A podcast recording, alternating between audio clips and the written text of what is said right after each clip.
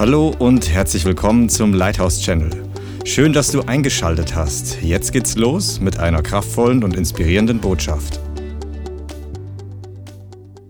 Preis dem Herrn, dann werden wir heute mit einem spannenden Thema starten. Nimm mal deine Bibel raus, dann werden wir kurz zusammen beten und dann geht's auch schon los. Und Bianca wird dann später nochmal dazukommen und wir werden wie du möchtest, aber wir werden uns das ein bisschen aufteilen, weil ich glaube, es eine extrem wichtige Botschaft ist und ähm, auch eine Botschaft, die den einen oder anderen konfrontativen Charakter hat, aber nicht unbedingt mit dir oder mit Menschen, sondern mit geistlichen Prinzipien und Principalities. Amen. Vater, ich bitte dich, dass du heute das Wort so nimmst und austeilst, wie du es im Himmel vorbereitet hast. Offenbarend, zweischneidend, segnend, augenöffnend, aufbauend, Schamar, bewahren, bewachen, bebauen, segnen und zum Wachstum bringend. Wir bitten nicht, dass es Glauben hervorbringt, dass es Wachstum hervorbringt und dass es Kraft in deinem Volk, in unseren Herzen hervorbringt, dem Feind zu widerstehen und die Gemeinde und dein Volk zu segnen und in die Bestimmungen einzukommen, die du für uns vorbereitet hast. In Jesu Namen. Amen. Amen. Ich möchte kurz ein bisschen ausholen. Ich glaube, dass wir in extrem interessanten Zeiten leben. Und ich glaube, dass es wichtig ist, dass wir in diesen Zeiten nicht schlafen. Geistlich schlafen. Nicht schlafen. Sondern dass wir wachsam sind, dass wir unterscheiden können. Und Unterscheidung ist immer so eine Sache. Unterscheidung ist nicht einfach eine geistliche Gabenfrage. Unterscheidung ist lebenswichtig. Ich meine, das kann auch wichtig sein für deinen Geldbeutel. Wenn du an die Tankstelle fährst, sollst du unterscheiden können, was für Art von Sprit dein Auto braucht. Einige von euch haben eine Erfahrung gemacht, oder? Solltest wissen, ob da Benzin oder Diesel hineinkommt. Alles andere wird sehr teuer. Erst recht solltest du wissen, wann dein Motor Öl braucht, zum Beispiel. Und sogar welche Art von Öl. Kannst du dein Motor auch ruinieren. Aber Unterscheidung, das ist ja nur eine simple Sache. Natürlich, Unterscheidung ist für Christen so wichtig. Viele Christen denken, das ist eine Gabenfrage. Ja, der Herr liebt mich ja sowieso, der Herr bewahrt mich. Weißt du, der Herr bewahrt dich, indem er dir Unterscheidung gibt. Hast du schon mal darüber nachgedacht? Der möchte, dass unsere Augen geöffnet sind. Er möchte nicht, dass wir blind taub, geistlich wie ein Maulwurf rumlaufen und uns jedes Mal die Birne anhauen oder der Herr uns immer wieder retten muss vor irgendeinem Unglück. Das ist okay, wenn wir ganz am Anfang im Glauben sind und wir sind auf die Gnade Gottes ganz besonders angewiesen. Aber im Laufe der Monate, im Laufe der Jahre möchte uns Gott zur Reife führen. Und eine Sache, die uns im Christentum oder im Leib Christi, im lebendigen Leib Christi immer wieder vorkommt, ist, dass ein großer Teil des Leib Christi nicht ganz die geistlichen Sinne geschärft hat für die geistliche Welt und welcher geistliche Kampf wirklich abgeht. Und dieser Kampf ist real. Und die meisten Leute, ja, lassen sich über Kampf reden, lassen uns über Sieg, über Freude, über Auferbauung. Ja, lass uns über Freude reden. Lass uns über Auferbauung reden. Lass uns über Fill Me Up, über allen Segen reden. Machen wir häufig. Aber wir als Gemeinde nehmen es auch ernst, dass wir über die anderen Themen auch, sagen wir jetzt am Nachbarn, auch, auch reden. Auch die Augen öffnen. Das ist wichtig. Weil du denkst vielleicht, solange es dir gut geht, kannst du da ganz spannend auf deinen Sessel sitzend theologisieren, auf deiner Tastatur argumentieren. Aber ich sag dir mal, wenn du einmal mitkriegst, wie der Teufel darum kämpft, dass die Christen zugrunde gehen und du siehst es aus, mit eigenen Augen, dann wirst du dann nicht mehr laschen. Es ist nicht so lange her, dass ich gehört habe, dass einer unserer relativ lieben Bekannten in diesem Großraum, ich möchte nicht mehr weiter sagen, ähm, ein Pastor, äh, seine Frau verlässt ihn und geht mit dem anderen weg. Und in solchen Situationen, ich sage gar nichts Schlimmes, wir wollen beten, wir glauben, wir, der Herr hat Möglichkeiten, selbst die, die, die schlimmste Situation wieder rumzudrehen. Lasst uns zusammen in Fürbitte tun. Lasst uns das nicht bloßstellen oder irgendwie großartig, also bloßstellen im Sinne, es ist ja real. Aber ich meine nicht von oben herab runterschauen, sondern in Fürbitte gehen. Ja, aber immer und wir sind ja schon einige Jahre Christ, meine Frau und ich, also wiedergeborene Christen. Und wir hatten unsere eigenen Kämpfe und Krisen auch in unserem Leben. Aber eines möchte ich dir sagen. Ihr, die ihr regelmäßig hier ins Leithaus kommt, ihr, die ihr zuschaut oder regelmäßig zuschaut, manchmal, und diesen Satz habe ich von einem meiner geistlichen Vorbilder mitbekommen, das war Steve Phil in der Brownsville-Erweckung vor über 20 Jahren. Der hat gesagt, manchmal musst du als geistlicher Soldat über die Leichen deiner Kriegskameraden drüber gehen und weiter nach vorne gehen, weil der Krieg tobt auf Leben und Tod. Und ich habe das damals nicht ganz verstanden.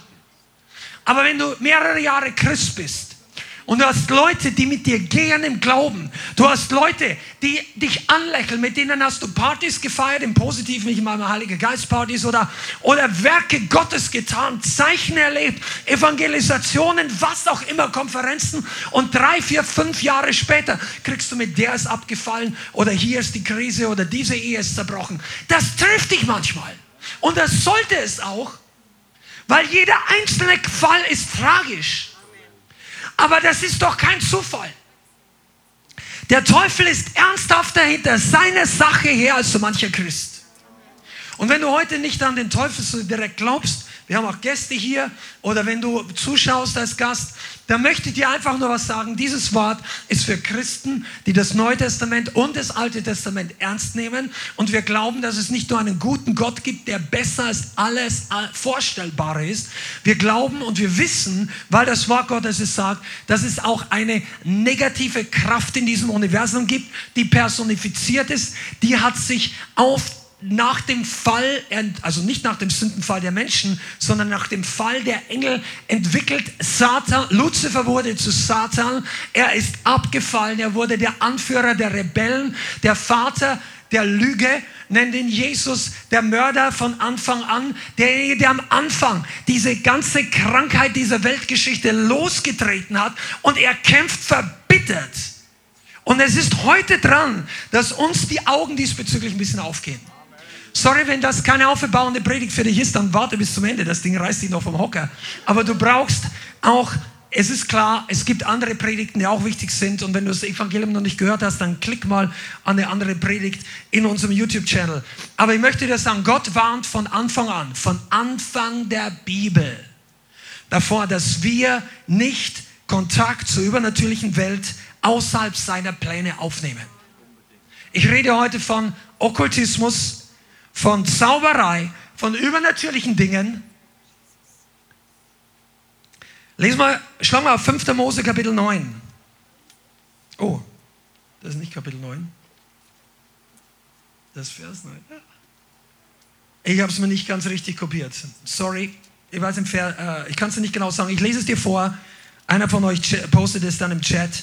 Ähm, Im 5. Mose steht geschrieben, wenn du in das Land kommst, das Yahweh, dein Gott, dir gibt. Kapitel 18. 5. Mose, danke. 5. Mose 18, Vers 9. Wenn du in das Land kommst, das Yahweh, dein Gott, dir gibt, so sollst du nicht lernen, nach dem Gräueln dieser Nationen oder das Wort Heidennationen zu tun. Es soll keiner unter dir gefunden werden, der seinen Sohn und seine Tochter durchs Feuer gehen lässt. Keiner, der Wahrsagerei treibt, kein Zauberer oder Beschwörer oder Magier oder Bandsprecher oder Totenbeschwörer oder Wahrsager oder der die Toten befragt. Denn ein Gräuel für Yahweh ist ein jeder, der diese Dinge tut. Und um dieser Gräuel willen treibt der Herr, dein Gott, sie vor dir aus. Du sollst vollkommen sein, also soweit es an uns ist, Du sollst vollkommen sein gegen den Herrn, deinen Gott. Denn diese Nationen, die du austreiben wirst, hören auf Zauberer und auf Wahrsager. Du aber nicht so hat Yahweh, dein Gott, es dir gestattet. Komm on, bist du da? Ja. Wisst ihr, was hier steht?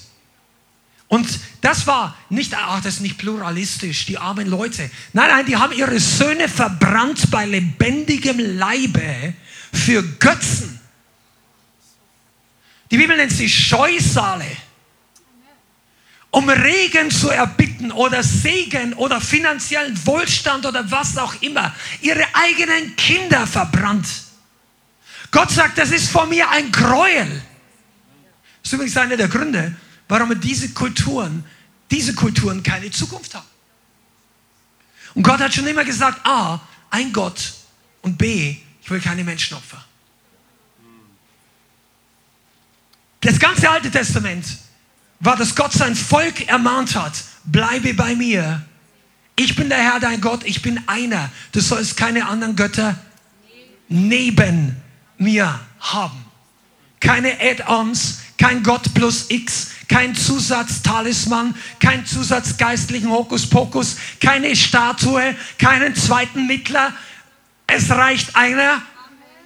Keine sonstigen, was auch immer für gestaltete Sachen. Du brauchst kein Hilfstool. Nichts aus Materie könnte dir helfen, näher zu Gott zu kommen. Seid ihr da? Ja. Ich predige es heute für mich alleine, wenn ich Aufbauung brauche. Kein Einzelner. Deshalb ist es wichtig, dass du sagst, ich habe Gott und sonst keinen. Okay.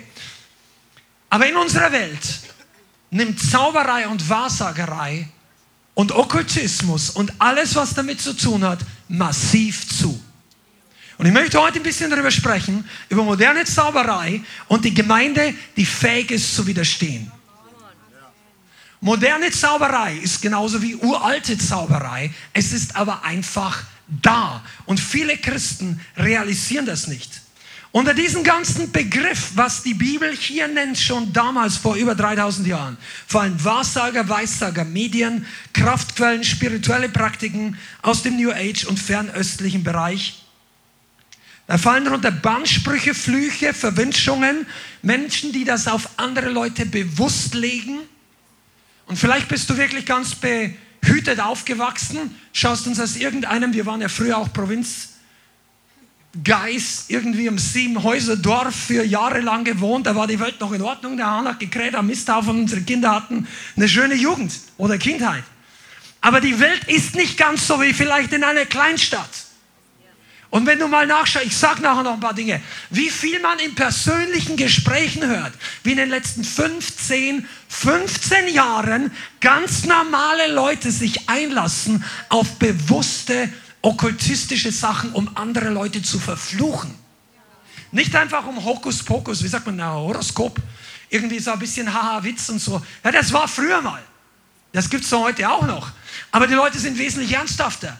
Die kaufen sich Sets, um Arbeitskollegen zu verfluchen.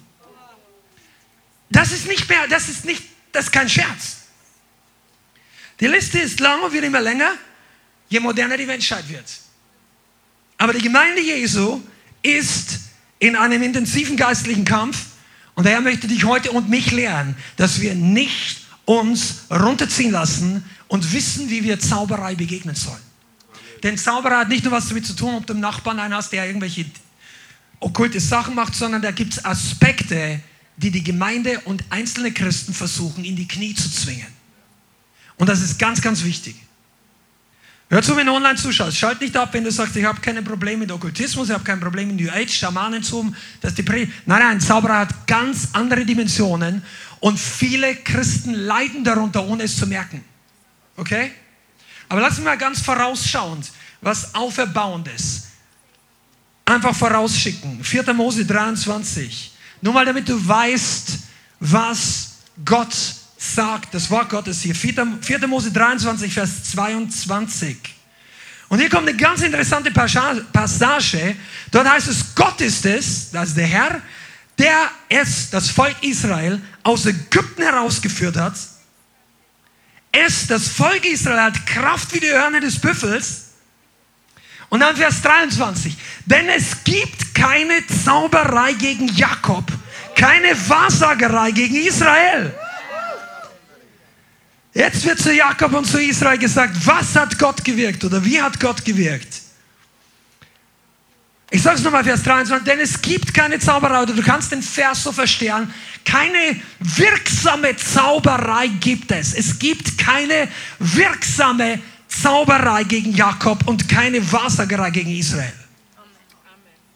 So will wir in den Geboten und in der Gnade und in der Wahrheit Gottes wandeln und in der Autorität, dann ist der Schutzschild, die Kraft Gottes immer größer als jede finstere Machenschaft. Du solltest das wissen und du solltest das nie vergessen, auch wenn wir über dämonische Aktivitäten reden. Gerade deshalb. Und ich bin ehrlich gesagt davon überzeugt, dass manche Christen dieses Thema meiden aus zwei Gründen. Erstens, weil sie selber nicht ganz straight mit Jesus leben, vielleicht. Oder zweitens, weil sie verunsichert sind oder Angst haben oder sich nicht klar bewusst sind, welchen Schutz und welche Autorität sie im Namen Jesus haben. Denn wie ich schon mal gesagt habe, wenn du, das ist nur ein Vergleich aus, stell dir irgendeinen Actionfilm vor und du hast eine riesige Waffe, die irgendwie auf 50 Meter alles wegbläst aus irgendeinem Hollywood-Blockbuster, ja. Und hier hinten kommt irgendeiner mit einem kleinen Taschenmesser auf dich zu. Du stehst hier nicht und zitterst, sondern du sagst, lass den mal kommen, ich drück einfach ab und pff. Okay? Christen, die wissen, welche Autorität und auch an, also Gläubige an Jeshua, äh, diejenigen, die den Bund Gottes haben, die brauchen sich nicht fürchten vor finsteren Dingen. Okay? Aber trotzdem ist es wichtig, dass wir nicht in Unkenntnis sind. Weil ich sage dir eins, es ist kein Zufall, dass Ehen absolut angegriffen sind. Es ist kein Zufall, dass Leute vom Glauben abfallen. Es ist kein Zufall, dass Leute in Depression, in Frustration, in, in Isolation kommen, geistlich, und dass das zu bestimmten Jahreszeiten oder bestimmten Zeiten intensiver ist. Es ist kein Zufall, dass zu bestimmten Phasen der Kampf zunimmt. Und wenn wir unwissend sind, dann, dann denken wir, ach du meine Güte, jetzt kann Gott überhaupt noch und ich weiß nicht und so. Und statt die Waffen Gottes zu nehmen, fangen wir dann das Jammern an. Oder wir sagen, ja, Gott kann keiner verstehen, das muss der Wille Gottes sein, vielleicht hat er eine zweite Frau für mich oder sonst irgendwas. Das ist alles nicht der Plan Gottes. Das, Gott möchte dich lernen, wie du feststehst. Amen. Sag mal, feststehen. Und Stabilität, das ist das Thema dieser Botschaft. Eine starke, stabile Gemeinde. Warum ist Exposure wichtig? Das englische Wort heißt, gibt es das Exposition, ob das ein deutscher Gleichbegriff ist, herausstellen, ans Licht bringen. Die Bibel sagt in Epheser 5, Vers 11, Epheserbrief, Kapitel 5, Vers 11, sagt Paulus, und habt nichts gemein oder gemeinsam mit den unfruchtbaren der Werken der Finsternis, sondern stellt sie vielmehr bloß. Okay? Das heißt, wir sollen mit diesen ganzen Sachen, die weltweit abgehen und zum Teil im Leib Christi abgehen, nicht gleichgültig sein. Wir sollen nicht unwissend sein. Wir sollen nicht einfach die Klappe runter sagen, interessiert mich nicht, ich möchte heute soaken mit Jesus. Ja, vielleicht ist das dran für dich, soaken. Vielleicht lass dich füllen. Aber du solltest den Kopf nicht in den Sand stecken, angesichts der Dinge, die geistlich passieren. Ich möchte ein paar Minuten darüber sprechen dass in den letzten Jahren eine absolute Zunahme an okkulter Aktivität auf diesem Planeten stattfindet. Das nimmt zu und zwar massiv. Und die viele von euch haben nicht so viel Interesse an Entertainment oder ich sage jetzt, schaut nicht den Hollywood-Film an, hört nicht mehr jeden Musik-Record-Label und das ist gut so. Äh, aber dann kriegst du manchmal gar nicht mit, was da los ist. Aber ich sagte in den letzten Jahren, offenkundige satanische oder dämonisch auch sich bekennende Musiksachen zu diesen Dingen, das nimmt immer mehr zu. Ich, ich will ja gar nicht ins Detail gehen. Super Bowl, Halbzeitshow vor ein paar Jahren. Offensichtlich, da war dieser Baphomet-Kopf, wo, wo, ich weiß nicht, Madonna drauf gesessen ist auf diesem Thron. E, der ESC dieses Jahr, ja, da gab es Diskussionen, ja oder nein, aber wenn du diese Band anschaust, und ich meine, ESC war, war Kindergarten vor 20 Jahren im Vergleich zu dem. Ein bisschen Frieden. Könnt ihr noch, ihr, ihr habt noch gar nicht geboren wahrscheinlich, oder? Diesen alten Schlagerzeug. Ich meine, da war, da könntest du aus heutiger Sicht sagen, da war die Welt noch Ordnung, war zwar nicht. Aber das war ja nichts im Vergleich zu dem, was war. Wie kommst du dazu, dass eine Veranstaltung, die eigentlich die Mitte der Gesellschaft repräsentieren sollte, in diese Sachen weitergeht? Travis Scott, ein Rapper, der, du kannst über seine Musik nachdenken, was du willst, aber ich weiß nicht, innerhalb der letzten zwölf Monate irgendwann, ich weiß nicht mehr genau, wann es war, Und das war wirklich eine, eine okkulte Show auch, wo es darum ging, dann plötzlich das Tor zu öffnen. Und ähm, also da war so eine New Age-Sache. Und als das plötzlich dieser entscheidende Moment in der Show passiert ist, ist eine Panik, eine, ich will gar nicht reingehen, aber es sind acht Leute zu Tode getrampelt worden oder erstickt. Leute sind ums Leben gekommen und der Mann, dieser Künstler, hat noch weiter gerappt, obwohl er gemerkt hat, dass, dass Leute haben ihn zugerufen, da kommen Leute ums Leben. Diese ganze Sache ist out of control in manchen Bereichen. Hollywood brauchen wir gar nicht mehr drüber reden. Video, Kinderspielzeug, Videospiele. Die Hemmschwelle zu dämonischen Eintrittspforten wird immer geringer. Also das, was früher ein Nebenprodukt war, geht durch wichtige Spielzeughersteller voll durch die Mainstream-Linie, Lego oder was auch immer. Du findest fast, äh, du findest überall irgendwelche Art von okkulten oder New Age Sachen dabei. Prominente Eröffnungszeremonie. Das sind alles Dinge, die in den letzten Jahren. Äh, also es gibt Videospiele für sechsjährige Kinder. Wie gründe ich einen Kult? Wie mache ich? Wie verfluche ich Leute? Und wie sammle ich Nachfolger? Videospiele für kleine Kinder. Also was heißt Video? Handyspiele. Ist ja nicht Video, aber digitale Spiele. Letztes Jahr, ich, ich meine, irgendwann klappt dir dann immer mal wieder die Kinnlade runter, bis du dich dann aufwachsen und sagst, wir sind in der Zeit angekommen. 2022, ich glaube, es war im Juni, die Commonwealth Games in England drüben, das ist sowas wie Olympische Spiele, nur für alle Engl also Commonwealth ist der ehemalige Verbund des britischen Reiches mit den Ländern, die damals unter britischer ähm, Verwaltungsschaft waren. Es ist geschichtlich einfach Indien, Pakistan, viele andere und so weiter. Und die, da gibt es heute immer noch so einen Verbund, wo die zusammen Leichtathletik oder irgendwelche Sportspiele machen. Ist ja alles wunderbar. Und in der Eröffnungszeremonie haben die einen 10 Meter großen Stier reingebracht, der losgebrochen ist. Und die ganze Zeremonie ging hin, dass sich am Ende alle niedergeworfen haben von diesem Stier als Lichtgestalt und ihn verehrt haben als ein Symbol des universellen Friedens.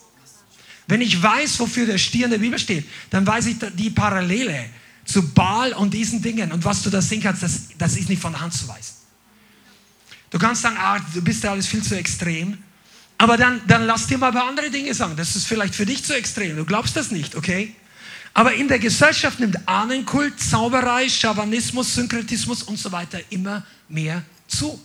Meine Frau Bianca arbeitet ja auch in einem Bereich, wo sie leider Menschen, die kurz vor dem Tod sind, ähm, die, die am, im Endstadium ihrer Krankheitsbehandlung noch psychische oder äh, einfach, äh, wie sagt man, medizinische Behandlung bekommen, aber die werden begleitet, schauen, dass es ihnen gut geht bis zum Ende. Du kriegst immer mehr mit, wie viele Leute, normale Bürger, hier aufgewachsen, zu Hause riesige okkulte Dinge stehen haben und welche dunkle Atmosphäre das über die Leute freisetzt. Ich habe und das, das, für mich ist das auch neu. Das hat in den letzten Jahren zugenommen aus den Gesprächen, die ich mit euch und einigen Leuten kenne, persönliche Gespräche, zum Teil aus der Seelsorge, kommt vor, dass in der eigenen Verwandtschaft Leute andere Leute bezahlen, andere Verwandte oder Ex-Partner zu verfluchen. Wohnungen zu verfluchen, wo der ehemalige Partner wohnt. Im Prinzip die Hölle auf Erde, die zahlen Geld dafür. Gehen zu irgendeinem Zauberer. Das muss kein Medizinmann im Busch sein. Das sind moderne Warlocks. Medien nennen es die. Vielleicht ganz nette Leute, aber die, die setzen dunkle Kräfte frei. Und das wird hoffähig. Voodoo, all diese Dinge, das verkauft sich besser als früher. Das war vielleicht früher mal in Jamaika und irgendwelche Sachen, aber du wirst merken, wie diese Sachen zunehmend hof, hoffähig werden. In den USA hat sich die Mitgliederzahl der Satanisten rapide nach vorne entwickelt, sodass es, in, ich kenne nicht die genaue Statistik, aber ich habe gehört, in einem bestimmten Bereich oder sogar national die Zahl einer bestimmten methodistischen Kirche überholt hat.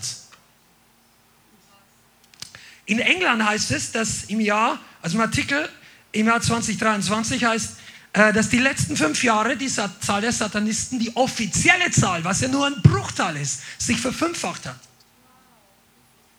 Und du kannst es für Deutschland genauso, bloß reden die nicht groß davon. Ich habe heute per Zufall einen Artikel gefunden aus der Frankfurter Neuen Presse. Ich habe eigentlich nach ganz was anderes gesucht. Da heißt, Überschrift, die wollen den Satanismus gesellschaftsfähig machen. Die haben einen Satanisten interviewt hier. Und hier, hier musst du mal ein bisschen dran denken, dass die meisten schütteln mit Kopf sagen, ja, das sind nicht immer Leute, die rumlaufen mit so einem Dreizack, mit der Hörner auf dem Kopf und irgendwie die, die übelsten Satansmessen machen. Du musst, Und auch das gehört dazu, dass unser Blick geschärft wird. Satanismus teilt sich in unterschiedliche Strömungen. Es gibt Leute, die verehren Satan als Gott. Das ist das, was du typischerweise kennst. Und da unterscheiden sie sich noch in den Satanisten und Luziferaner. Es sind zwar sehr unterschiedliche Glaubensrichtungen. Ich will gar nicht in die Detail gehen, aber das eine kannst du nennen als schwarze Magie, boshaft, das andere ist weiß, äh, Lichtbringer, positive Kraft, okay? Beides ist nach dem Wort Gottes absolut nicht vom Herrn. Aber es gibt auch eine ganze Reihe wachsender Gruppe, eine riesige Gruppe von Satanisten, die eigentlich Atheisten sind. Die bekennen sich zum Satanismus, aber sehen eine Art atheistischer Satanismus mit dem Mensch als gottähnlichem Mittelpunkt. Das sind Leute, die glauben nicht an einen Gott, aber die nehmen den Satanismus als einen symbolischen Sammelbegriff für die Auflehnung gegen bestimmte Ordnungen und dass der Mensch eigentlich aus sich heraus den Platz einnimmt, den die Abwesenheit eines Gottes hinterlässt. Das hat übrigens aus diesem Interview aus dieser Frankfurter Neuen Presse das gesagt. Und warum müssen wir heute darüber reden? Weil es wichtig ist und es hat Auswirkungen. Nicht diese paar Leute, aber was der Feind tut, hat Auswirkungen auf die Gemeinde und auf dein und mein Leben. Muss es das haben? Nein. Aber die Bibel sagt, wir sollen stehen, feststehen. Epheser 6. Ganze, greift die ganze Waffenrüstung, damit ihr an dem bösen Tag widerstehen könnt. Warum gibt es denn einen bösen Tag? Ja, weil wir auf dieser Erde leben. Weil wir einen Feind haben.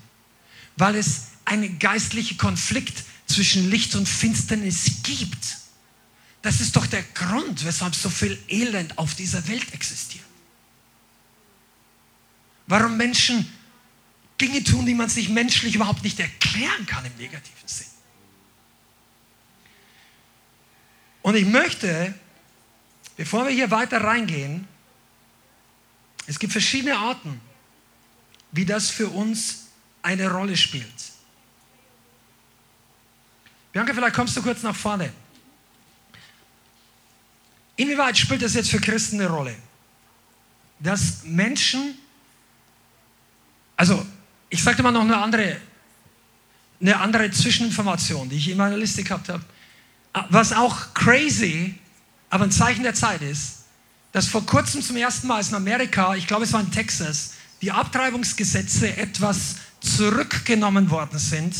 Die absolute Freiheit etwas restriktiver gesehen wurde im Sinne, dass es nicht jedem zum Beispiel erlaubt ist, bis zur Geburt abzutreiben und andere Dinge. Sie haben hier Dinge wieder rückgängig gemacht, die vorher total platt gemacht worden sind. Dann hat zum ersten Mal, soweit mir bekannt ist, die Church of Satan Verfassungsbeschwerde eingelegt in Texas und Rechte Anspruch, äh, geltend gemacht, dass für sie Abtreibung ein re religiöses Grundrecht ist. Sie sehen Abtreibung als einen religiösen Akt. Wenn dir das mal klar wird, wa was das bedeutet, dass die Beendigung eines Lebens im Mutterleib für diese Gruppe von Leuten ein Akt ihres religiösen Glaubens ist, da kann man doch nicht einfach nur sagen, wir sind alle pluralistisch.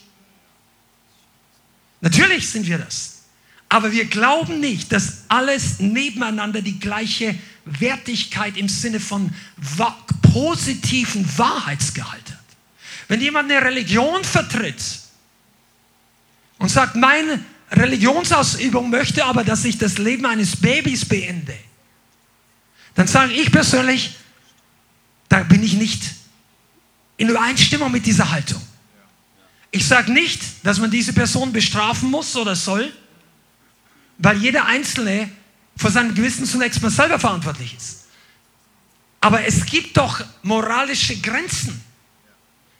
Ich meine, ich will hier gar nicht, weil wir heute bei dem Thema sind, ich will gar nicht zu weit reingehen, aber ist euch bewusst, wie viele tausende Kinder jedes Jahr einfach verschwinden?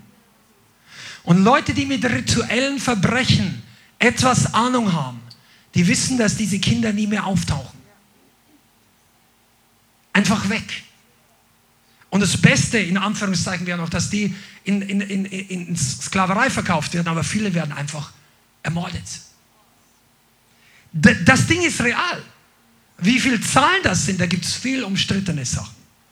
Und diese Sachen wirst du in bestimmten Medien auch niemals finden, weil, das, weil der Feind im Finsteren wirkt.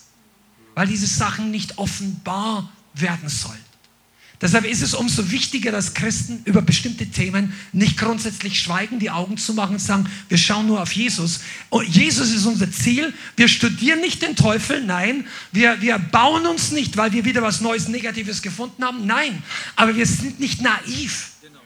Und wenn der geistliche Kampf tobt, dann soll die Gemeinde vorbereitet sein. Denn ich bin überzeugt, dass so manche, wie sagt man, Casualty ist also äh, Kollateralschäden im geistlichen Kampf passieren, weil Christen unvorbereitet sind. Unvorbereitet. Und eine der Sachen, die für uns als Gläubige, als Jesus-Nachfolger wichtig ist, ist, dass du zunächst mal Symptome von Zauberei erkennst und verstehst. Du musst ja nicht gleich eine, eine, Onkel, eine Tante haben, die über dich so loslegt, obwohl wir, du denkst du, wir machen Witze dazu. Wir haben Leute aus unserer Online-Community, könnt euch die Stadt jetzt sagen, mit denen haben wir zusammen gebetet, die wollten Gebet, weil im Ausland Leute, mächtige Leute, die in der Regierung sitzen, hochrangige Satanisten sind und der Familie das Leben zur Hölle machen, buchstäblich. Also die Sachen sind nicht aus der Luft gegriffen. Und deshalb ist es wichtig, dass wir verstehen Symptome, damit du weißt, welcher Kampf tobt und damit du weißt, wie du dagegen angehen kannst. Amen? Amen. Möchtest du ein paar Sachen dazu sagen? Ähm, ja, ähm, Symptome von Zauberei. Also wir müssen einfach auch verstehen, dass dadurch, dass du Licht bist, dadurch, dass du Jesus kennst, dass du Jesus nachfolgst, dass du ein Christ bist, der hoffentlich voll on fire ist ähm, bist du wirklich dem Feind ein Dorn im Auge, weil Jesus ist gekommen, um die Werke der Finsternis zu zerstören. Und du und ich, wir sind auch mit diesem Auftrag hier auf der Erde, durch die neue Geburt, haben wir diesen Auftrag bekommen, die Werke der Finsternis zu zerstören. Und wenn der Feind, der ist ja einer, der im Dunkeln arbeitet, der will nicht, dass seine Werke offenbar werden. Aber wo wir hingehen, wenn wir mit Jesus unser Leben leben, wenn wir on fire sind, dann werden seine Werke offenbaren in Orten, wo wir hinkommen oder was wir als Gemeinde zum Beispiel tun, wenn wir auf die Straßen gehen, wenn wir evangelisieren, wenn wir einfach diesen Glauben leben, dann sind wir für den Feind einfach eine krasse Bedrohung und deswegen hasst er uns und will versuchen, Menschen zu finden, die uns das Leben schwer machen, auch zum Beispiel durch Zauberei, durch Hexerei. Und das muss man einfach wissen, damit du einfach ja, einfach für diesen Kampf wach bist, in dem du stehst zwischen Licht und Finsternis, zwischen Gut und Böse, zwischen Jesus und seinem Erzfeind, dem Satan. Und ähm, wenn Menschen Zauberei freisetzen, äh, dann ist es sehr häufig auch zu spüren im eigenen Leben. Plötzlich fällt es dir schwer zu beten. Und ähm, du kommst nicht so richtig in den Fluss des Gebets rein. Äh, Müdigkeit kann verstärkt da sein. Oder du willst deine Bibel lesen und irgendwie vorher warst du die ganze Zeit wach und dann fallen dir die Augen einfach plötzlich zu. Oder nachts hat man komische Träume oder einfach diese merkwürdigen Begegnungen, wo die, die Atmosphäre in deinem Schlafzimmer plötzlich ganz anders ist und es sich so anfühlt, als ob da vielleicht Personen in deiner Wohnung unterwegs sind.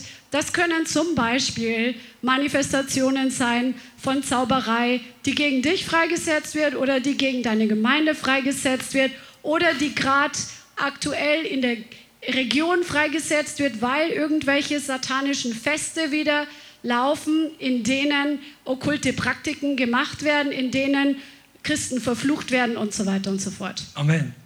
Lass uns das mal ein bisschen genauer anschauen. Du sagst vielleicht, ja, wo steht das in der Bibel? Pass auf, wir haben nicht Zeit, alle einzelnen Stellen durchzugehen, aber schau dir einfach die Stelle an, äh, wo Elia vor Isabel geflohen ist. Elia ist auf jeden Fall ein geistlicher Mann Gottes, ein Vorbild, ein absolut, äh, ja, lange Zeit absolut furchtloser Mann Gottes, der alle möglichen Okkultisten konfrontiert hat.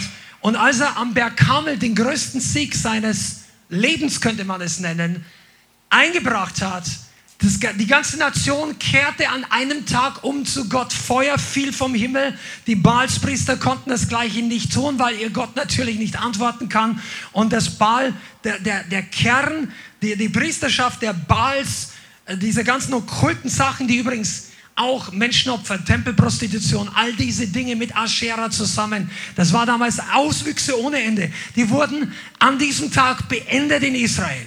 Und dann sagt eine Frau, die Königin zur damaligen Zeit, deren Name Isabel war, die hochgradig okkult war, die manipulativ war und die eine Zauberin war. Von dem, wo sie herkam, sie kam aus dem Ausland, der König Ab, der, ähm, der aus Israel geboren war, der hat sie geheiratet, obwohl Gott das nicht wollte, dass du so eine ausländische Frau nimmst zur Frau und in diesem Fall war es überhaupt nicht der Wille Gottes. Das kannst du an jeder Frucht sehen. Die Frau war eine Mörderin, die hat manipuliert, um einen unschuldigen Mann zu töten, nur damit der, ihr eigener Mann ein Stück Weinberg bekommt. Die Frau ging über Leichen.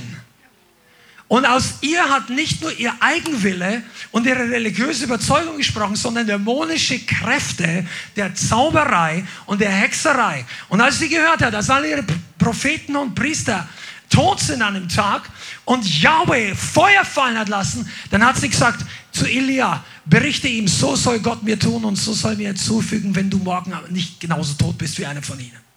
Und dieser mächtige Mann Gottes ist gelaufen vor Angst. Er war Einschüchterung empfangen. Und dann legst du in seiner Geschichte all die Symptome von Zauberei. Der wurde plötzlich müde.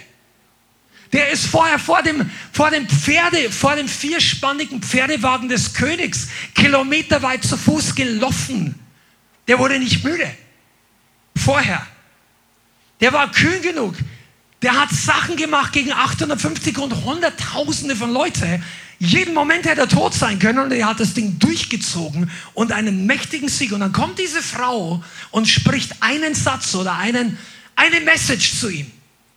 Und da ausgehend kommt ein Wall an Einschüchterung, an dämonischer Kontrolle und das Herz dieses Mannes beginnt an wankeln zu werden. Sagen, oh nein. Und dann kam Müdigkeit. Er will sich hinlegen und ist eingeschlafen. Er sieht einen Engel, der ihm was zu essen bringt. Er isst und fällt um und schläft wieder ein. Ich, meine, ich weiß nicht, wie viele von euch schon mal Begegnung mit dem Engel gehabt haben, aber das, normalerweise schläfst du nicht gleich darauf ein, wenn er ist. Steh auf und isst, du isst, bumm, ist er wieder weg. Der Mann war unter dämonischen Attacke. Dann wurde er lebensmüde. Oh Gott, nimm mein Leben von mir, ich bin auch nicht besser als alle anderen. Er wurde geistlich verwirrt, er hat nicht mehr richtig gesehen. Also nicht komplett verwirrt, aber er war bezüglich seiner Vision, seiner Stärke, sein, dem, was er in Gott war, das kam durcheinander. Das hat dieser Spirit gemacht. Er ist gelaufen um sein Leben. Verwirrung, Durcheinander, mangelnde Unterscheidung ist, sind Symptome von geistlicher Zauberei. Wenn du plötzlich sechs Wochen mit Jesus total on fire vorwärts gehst und plötzlich kommst du in eine Phase und dein Gebet wird super schwer, du bist super müde, ich weiß nicht mehr, dies oder jenes und du hast, du hast gar keinen Antrieb mehr und alles ist schwierig und du hast eigentlich so eine halbdepressive Stimmung. Dich regen Leute auf unter deinen Geschwistern, die dich vorher aufgebaut haben. Ding, bist du da? Leute, wo du früher gesagt hast, wow, der Bruder ist so gesegnet, Halleluja. Und jetzt kommst du rein und sagst, ah, ich bin so müde. Hör auf zu reden, ach du. Das ist ein Symptom. Das sind übrigens auch nicht nur Symptome von Hexerei und Zauberei, sondern Manipulation und Kontrolle ja ist gleich auch Zauberei. Das heißt, wenn du unter dem Geist von Manipulation und Kontrolle stehst, weil bestimmte Menschen in deinem Umfeld das gegen dich ausüben und du das nicht schnallst und dich äh, da verschließt davor, dann kann, können diese Symptome genauso vorkommen, wie wenn von außen irgendwie Voodoo-Zauber oder sonst was gegen dich freigesetzt wird. Extrem wichtig, wir kommen nachher noch zum ganz wichtigen Punkt in vielleicht 10, 15 Minuten, aber hör noch zu. Es gibt Zauberei, die eine ganze anderen Aspekte hat, als einfach nur irgendein Witch und Warlock von außen über dich oder die Gemeinde, wo du bist. Aber das Symptom ist ähnlich. Deshalb ist es auch, wenn du denkst, ich habe damit nichts zu tun, bleib mal dran. Also Müdigkeit, Lähmung, Passivität, kommst nicht mehr richtig raus Ja, das muss ja nicht, wie gesagt, diese Symptome sind nicht, nicht immer, wenn das vorkommt, ist es Zauberei, aber es kann sein, okay? Depression, keine Lust mehr am Leben oder bis hin zu lebensmüde sein, Einschüchterung, den Mund zu halten, nicht mehr weiter im Glauben offensiv vorwärts zu gehen.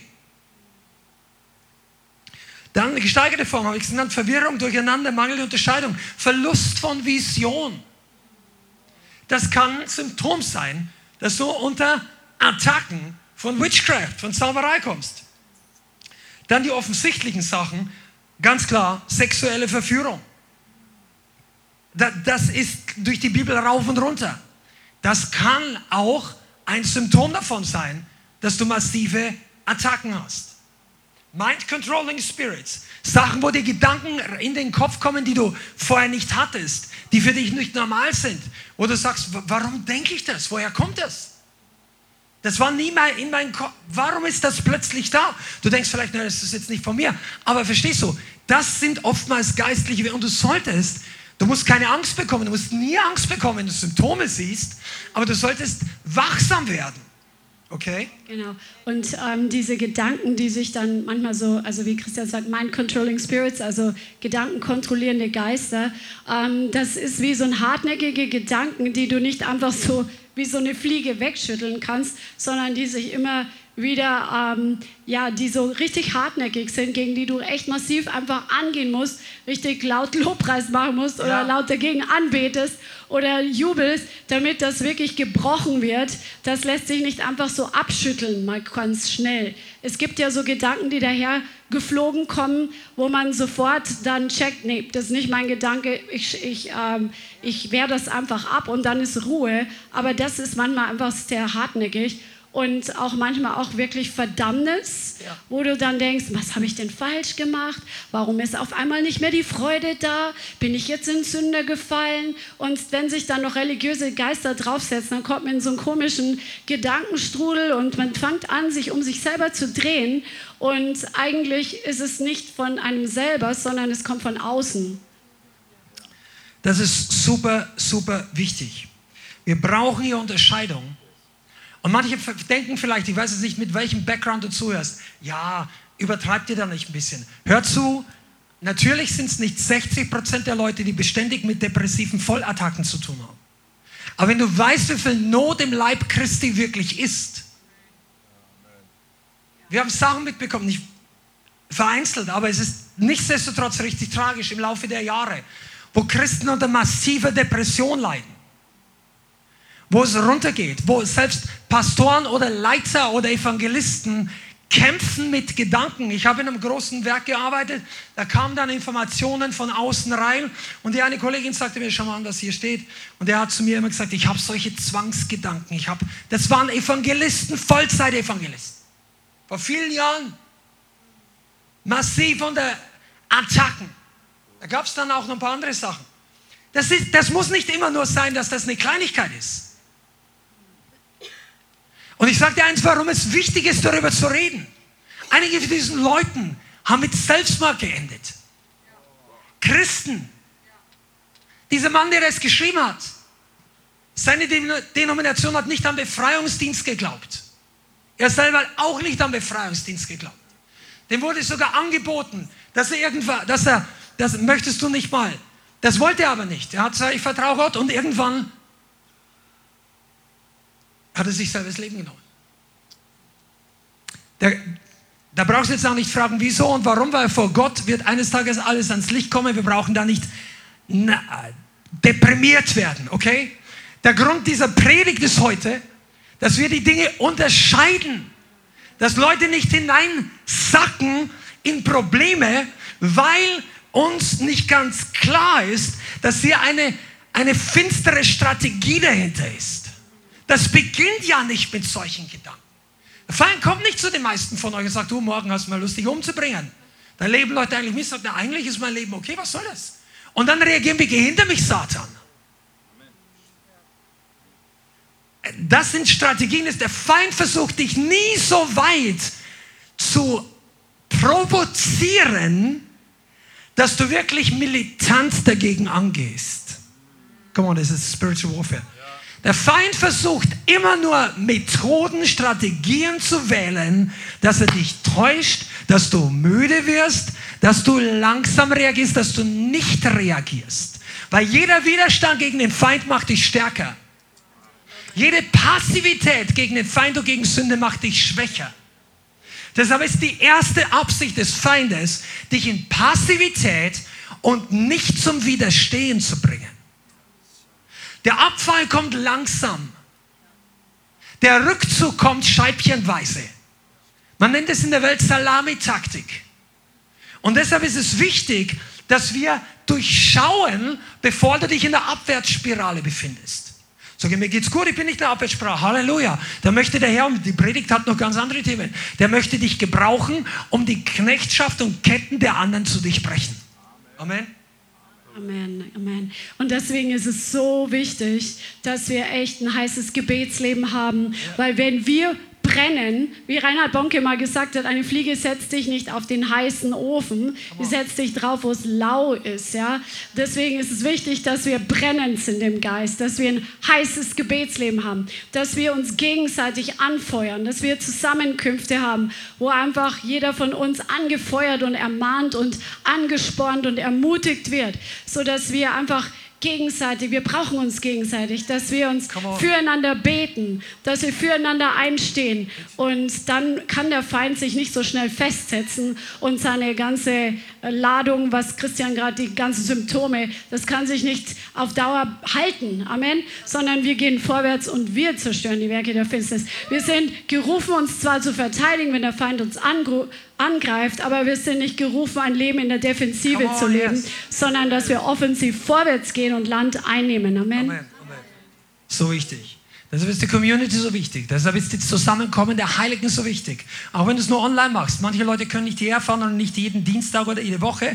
Dann nimm dir diese Zeit zu Hause in deinem Kalender so wichtig, als wenn du hierher kommen würdest. Ich sage das jetzt für einige unserer Online-Community. Du kannst zuschauen, wie du willst. Du kannst es auf der Toilette hören. Keiner wird dir sauer sein. Aber wenn du geistlich wachsen willst, und du willst das Maximum aus diesen Livestreams rausbekommen, dann mach Folgendes trag dir das ein in deinen Kalender und mach alle deine Sachen vor Beginn des Meetings. All deine Maniküre, Essen, Kaffee, Ding, dies, jenes, Anziehen.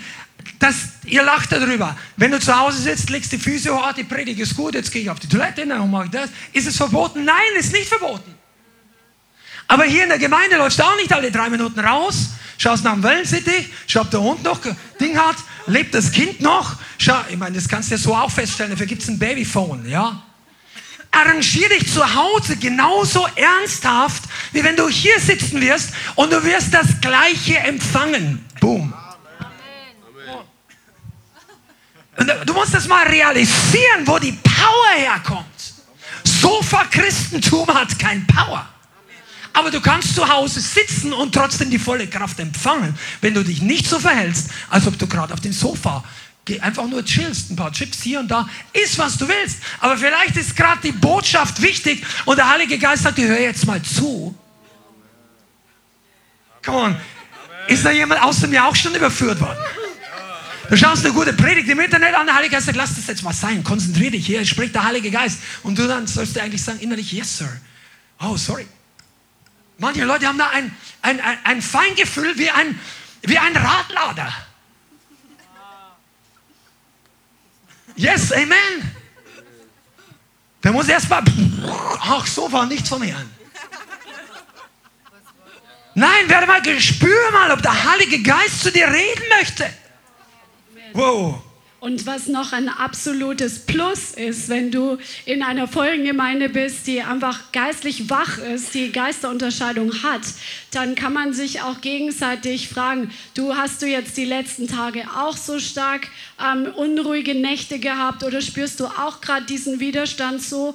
Und so lernst du auch durch das, was deine Geschwister auch erleben und Feedback geben, äh, lernst auch mehr und mehr geistliche Atmosphären zu unterscheiden und zu benennen und entsprechend einfach kann man dann zusammen dagegen auch angehen. Also ja. so lernt man einfach voneinander und aneinander und miteinander, äh, was im geistlichen Bereich los ist. So wird deine Unterscheidung wirklich geschult und geschärft. Amen. Lass mich noch ganz kurz ein paar Symptome abschließen, dann gehen wir gleich in den nächsten Punkt. Ähm, wir haben schon genannt, Symptome von Zauberei können auch sein nächtliche Attacken, Unfrieden, Albträume, dämonische Manifestationen während der Nacht. Äh, ich will da gar nicht ins Detail gehen, aber wenn du irgendwas Komisches erlebt hast, glaub mir, es gibt Leute, die haben schon Ähnliches erlebt. Ja, äh, und das, das, das kann natürlich auf ehemalige okkulte Praktiken zurückzuführen sein, die manche Christen noch nicht komplett abgeschnitten haben. Es kann aber auch sein, dass einfach Leute massiv gegen dich oder gegen das, was du tust oder das, was du evangelistisch oder gemeindebaumäßig oder Reich Gottesmäßig tust, dagegen angeht. Weitere Symptome, ungewöhnlicher Streit, Zank, Ärger, Beziehungszwist in der Ehe und insgesamt Zunahme von Werken des Fleisches. Natürlich ist das nicht immer eine dämonische Attacke. Manchmal ist es einfach, wir sind fleischlich. Aber das kommt manchmal so richtig zusammen. Das potenziert sich manchmal. Wir hatten schon persönlich die Erfahrung gemacht, dass wenn es um intensive geistliche Atmosphären geht, wir fahren zum wichtigen Gottesdienst oder am Anfang, als wir evangelistisch rausgefahren sind, da kamen Kleinigkeiten und ein Funke an Streit und wir mussten wirklich schauen, dass wir alles Mögliche runterfahren, sagen, hey, lass uns auf Jesus konzentrieren, vergiss das mal, persönliche Befindlichkeiten, das ist das Ego, ist so schnell angepiekst. Einige von euch wissen, was ich meine, besonders wenn du auch verheiratet bist. Unterschätze das nicht. All ihr Singles, die ihr gerne heiraten wollt, deshalb allein solltest du dir schon den richtigen Partner suchen, weil in diesen Kämpfen brauchst du einen Mann und eine Frau Gottes, Holy Ghost, halt mich auf den Boden. Amen.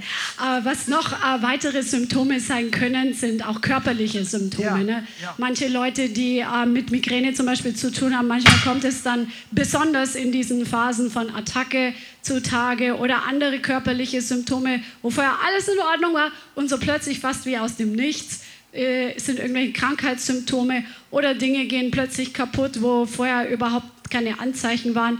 Also es können verschiedene Dinge auch so im natürlichen Bereich sich manifestieren, die aufgrund von Zauberei und Hexerei eben hervorkommen. Amen. So, und jetzt gehen wir einen Schritt weiter.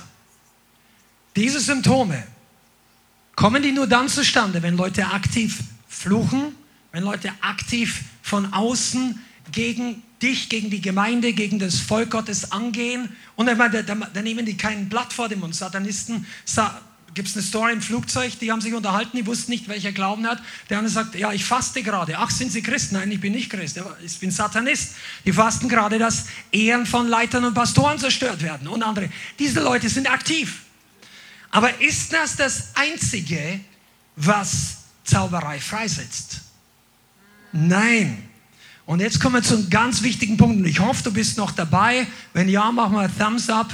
Sag, ich bin da, ich bin dabei, ich bin voll am Start. Hör zu, eine, für uns Christen ist die Versuchung meistens nicht, dass du andere Leute mit einer Voodoo-Puppe verfluchst. Aber es gibt eine Dimension von Zauberei, die für uns und für die Gemeinde Jesu ganz real ist. Und wir müssen lernen, hier klar Schiff zu machen. Schlag mal auf 1 Samuel Kapitel 15. 1 Samuel Kapitel 15, Vers 19. Die Geschichte ist, Samuel hat Saul zum König eingesetzt. Saul hat einen der größten damaligen spezifischen Aufträge empfangen. Er soll die Amalekiter schlagen Bianca hat erst äh, kürzlich darüber gesprochen, warum und was das für einen geistlichen Zusammenhang hat. Amalek war übrigens die Leute, die schon damals ah, durch Bileam Israel verfluchen wollten. Okay. Aber wir bleiben bei 1. Samuel 19, 15, Vers 19. Und dann kommt Samuel zu Saul, der Gott nicht gehorcht hat, sondern nur Augenwäscherei, nur 90 Prozent gehorcht hat und das und das und das erfüllt hat, aber die, den König am Leben gelassen hat und die guten Schafe alle verschont hat. Das war nicht der Auftrag Gottes. Und dann sagt Samuel zu Saul, Vers 19, warum hast du denn die Stimme des Herrn nicht gehorcht und bist über die Beute hergefallen und hast getan, was in den Augen des Herrn böse ist? Und Saul antwortete Samuel, ich habe der Stimme des Herrn gehorcht und ich bin den Weg des Herrn gezogen, den er mich gesandt hat. Ich habe Agag, den König von Amalek, hergebracht und an Amalek den Bann vollstreckt. Aber das Volk hat von der Beute genommen Schafe, Rinder und das Beste vom Gebannten, um es dem Herrn, deinem Gott, zu opfern. Wahrscheinlich war dann eine Denkpause. Und dann sagt Vers 22, Samuel sprach, hat der Herr so viel Lust an Brandopfer und Schlachtopfer, wie daran, dass man der Stimme des Herrn gehorcht. Siehe, Gehorchen ist besser als Schlachtopfer, Aufmerken besser als das Fett der Witter. Denn Widerspenstigkeit ist eine Sünde wie Wahrsagerei und Widerstreben ist wie Abgötterei und Götzendienst. Weil du das Wort des Herrn verworfen hast, so hat auch er dich verworfen, dass du nicht mehr König sein solltest.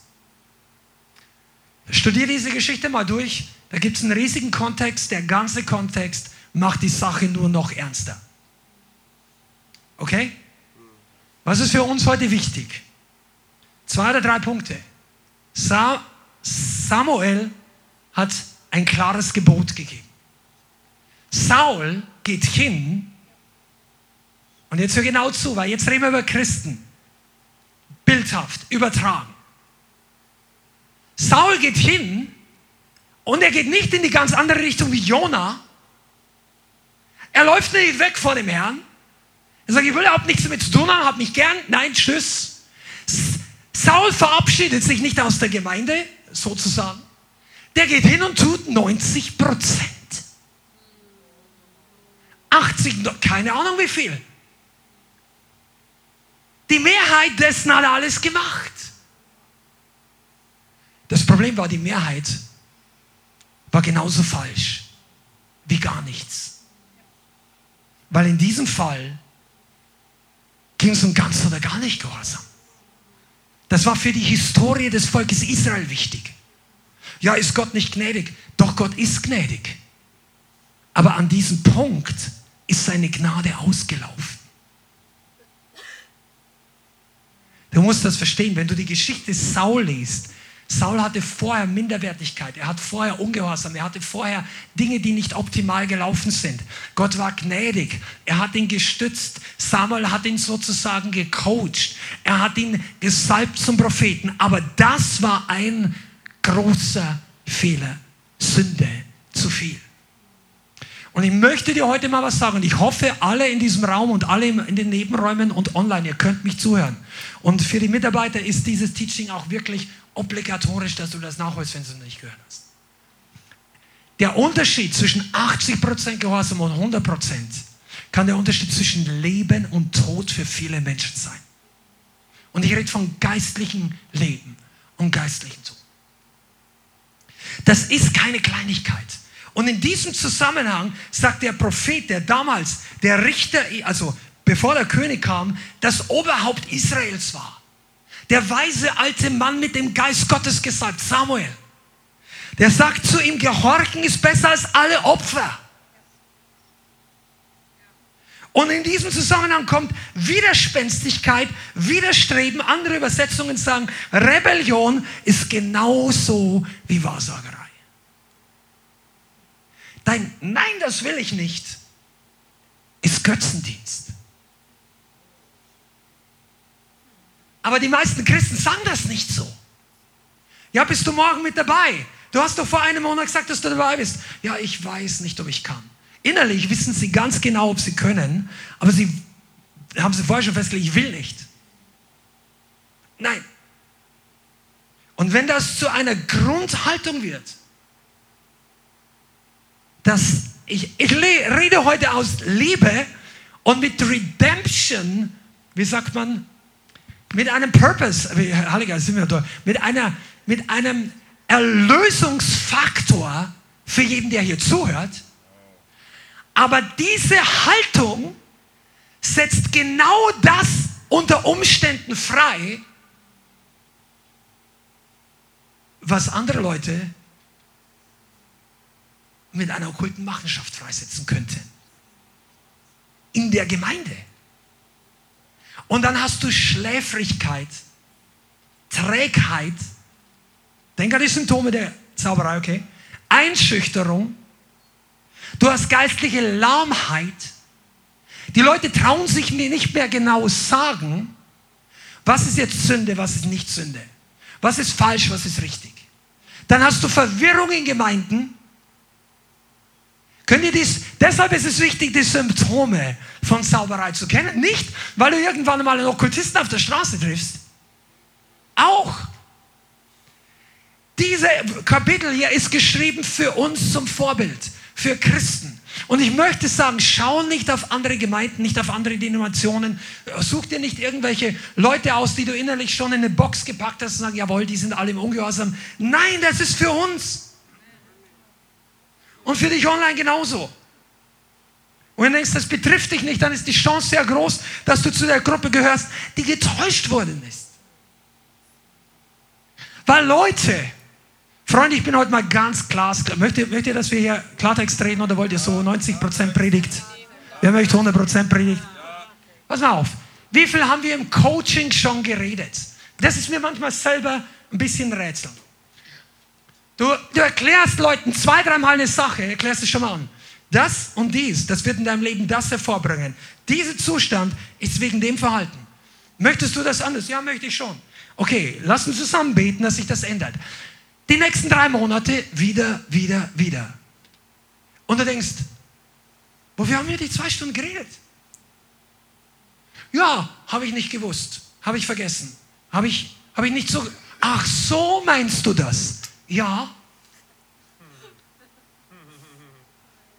Es gibt ja Anweisungen in ganz praktischen Dingen.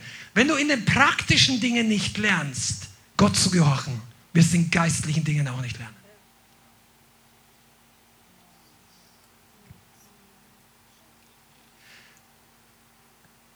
Simpel. Wenn du ein Problem damit hast, wenn irgendein Ordner sagt, setz dich weiter vorne hin oder setz dich weiter hinten hin oder hier ist belegt, vergiss Erweckung. Vergiss die Idee von Erweckung, wenn du mit so einer Sache ein echtes Herzensproblem hast. Ja, der Ordner weiß gar nicht, ich sitze immer dran, oder? Okay. Vielleicht hat er sich sogar heute getäuscht. Aber was ist das dicke Ding? Warum springt bei dir innerlich das Messer auf? Ja, das springt gar nicht auf. Ich bin ja nur so und so und so. Und dann ist das kein Messer, dann ist ein großtheologisches Buch. Understanding Religious Spirits, Band 1. Weißt du, das kommt immer erst raus, wenn das Ding konfrontiert wird. Und dann wunderst du dich, warum Leute von Gemeinde zu Gemeinde zu Gemeinde irren oder überhaupt keine Gemeinde, wir wollen nur noch alles Hauskirchen, Hauskirchen. Hauskirchen müssen nicht schlecht sein. Aber es gibt Leute, die laufen auf dieser Schiene vor dem Gehorsam Gottes davon. Und dann, und dann, weißt du warum? Weil er wird nichts konfrontiert mehr. Wenn die was Unangenehmes erleben, ach, jetzt der Herr führt mich anders, ja, das ist überhaupt nicht vom Herrn. Und weißt du, die Müdigkeit, das Ding, was sie rumschleppen, fünf Jahre, acht Jahre, bleibt das Gleiche. Der Charakter wird nicht verändert. Und dann ist der Herr schuld oder die Führung Gottes oder ich bin nicht stark. Nein, nein, es ist nicht eine Frage der Berufung. Stark sein ist keine Frage der Berufung. Heilig sein ist keine Frage der Berufung. Vollkommen für Jesus leben ist keine Frage deiner Bestimmung. Du bist automatisch berufen dazu. Und nicht nur ähm, diese Hauskirchen, sondern auch tatsächlich diese anonymen Online-Kirchen, wo man einfach sich zuschaltet, aber niemanden Rechenschaft schuldig ist für sein Leben, wo kein Pastor dir in dein Leben reinsprechen darf. Das ist eine ganz große ähm, Täuschung, die da gerade weltweit auch passiert. Ähm, online kann echt voll der Segen Amen. sein, aber wir brauchen Leiterschaft, unter die wir uns unterordnen. Das sind Prinzipien Gottes, die zu unserem Segen und zu unserem Schutz eingerichtet sind. Aber weißt du was? Rebellion killt dich mit oder ohne Leiter. Komm on, ich habe das noch nie gesagt. Wenn du das verstehst, dann wirst du schnell geheilt von Rebellion. Rebellion, das Problem ist nicht, dass Leute es offenbar machen. Das ist wie Krebs in deinem Inneren, das dich früher oder später sowieso umbringt. Aber Gott gebraucht, und ich rede gar nicht von uns und ich rede nicht vom Leithaus, es gibt zehntausende Gemeinden weltweit oder noch viel, viel mehr, die geistlich auch klare Botschaft predigen, was auch immer. Aber Gott hat Prinzipien eingesetzt, damit du rechtzeitig merkst und ich, dass wir uns auf dem falschen Weg befinden. Dass Zauberei auch möglicherweise in unserem Leben am Wirken ist. Und dann meine, okay, na, wir kommen nicht von 100.000, jetzt gehen wir ein bisschen weiter. Wir könnten noch viel, vielleicht machen wir an das Thema. Geistliche Manipulation, hochgradig relevant für das Thema Zauberer der Christen prophetische Art von Christian Witchcraft, Prophetic Witchcraft mit, mit prophetischen Diensten, Weissagung und so weiter. Hier musst du wirklich aufpassen. Wir sind eine Gemeinde und ihr alle wisst es, die dieses prophetischen, apostolischen Wirken ausstreckt, die sich bekennt, die sich öffnet und wir wollen hier auch wenn es nicht jedem Einzelnen im Leib Christi es genauso sieht. Wir wollen es trotzdem uns danach eifern und streben. Aber ich sage dir eins, es ist so wichtig, dass in all diesen Dingen sich nicht falsche Spirits sich mit reinschleichen, Leute manipulativ werden, Leute versuchen, andere Menschen zu steuern, indem sie sagen, der Herr sagt mir, du musst das tun, oder die sagen das ja gar nicht so. Und, und was wir schon erlebt haben, da könnte man ein ganzes Seminar oder Abende drüber machen. Das ist jetzt auch alles nicht so wichtig. Wichtig ist nur, dass du die Relevanz siehst, weil der Feind versucht, prophetisch und apostolisches Wirken zu stoppen. Amen. Und ein ganz großer Faktor, ähm, der dein Gebet zu Hexerei machen kann, ist Bitterkeit. Oh, Wenn du anfängst aus einem bitteren Herzen Dinge im Gebet, im Gebet freizusetzen, dann wird es zum Fluch, weil da wird einfach Hexerei freigesetzt. Deswegen ist es so wichtig, dass wenn wir im prophetischen lernen und im prophetischen wachsen und uns üben und all das, dass wir immer wieder, und der Herr legt auch bei uns, bei jedem Diener Gottes, immer wieder den Finger aufs Herz, dass wir unsere Motive, unsere Motivation, dass wir sie überprüfen. Und ich hatte es schon ganz früher mal erlebt, wo der Herr zu mir gesagt hat, warum willst du jetzt das Wort weitergeben? Und ich war so überführt, weil ich einfach sauer war weil die Leute lasch waren. Und es war kein heiliger Zorn, es war ein fleischlicher Zorn. Und der Herr hat gesagt, dann bleib auf deinem Platz und du gehst jetzt nicht nach vorne. Also es ist schon sehr, sehr lang her, aber der Herr überprüft uns immer wieder und legt den Finger drauf, dass wir unsere Herzen prüfen, weil Bitterkeit wirklich ganz gefährlich ist. Die Linie zwischen Prophetie und Zauberei ist sehr, also läuft nebeneinander her. Deswegen brauchen wir das Wort Gottes, dass es in uns lebt, dass alles, was wir tun, alle Praktiken, dass es wirklich auf dem Wort gegründet ist und dass wir mit dem Geist Gottes in Reinheit leben und in den Prinzipien Gottes. Amen. Okay, wir wollen ja, wir gehen jetzt gleich in den letzten großen Teil über, wie wir uns aktiv verhalten, wie wir das Ganze vermeiden, wie wir das überwinden, wie wir den Sieg über diese ganzen Sachen haben. Aber ich möchte noch mal kurz zusammenfassen, es gibt zunehmende okkulte Tätigkeiten in der Welt, die Christen und dem Leib Christi das Leben schwer machen. Einige von euch habt Attacken deshalb gehabt oder habt sie. Es gibt aber auch Form von latenten oder bewussten oder langdauernden, eingeschliffenen Ungehorsam, die auf die Ebene kommen, die das Gleiche bezüglich Zauberei freisetzen. Wenn du da auch mal gutes Teaching willst, dann such dir auch mal von Derek Prince was raus. Der hat da auch schon vor vielen, vielen Jahren ein sehr fundiertes, gutes Teaching drüber gehalten. Also das ist keine Einzelmeinung. Aber das ist umso wichtiger, je näher wir in die Endzeit, je mehr wir zum, in, die, in, die, in den fortgeschrittenen geistlichen Kampf gehen. Okay? Denn wenn Zauberei zunimmt, nehmen unweigerlich die Werke des Fleisches zu.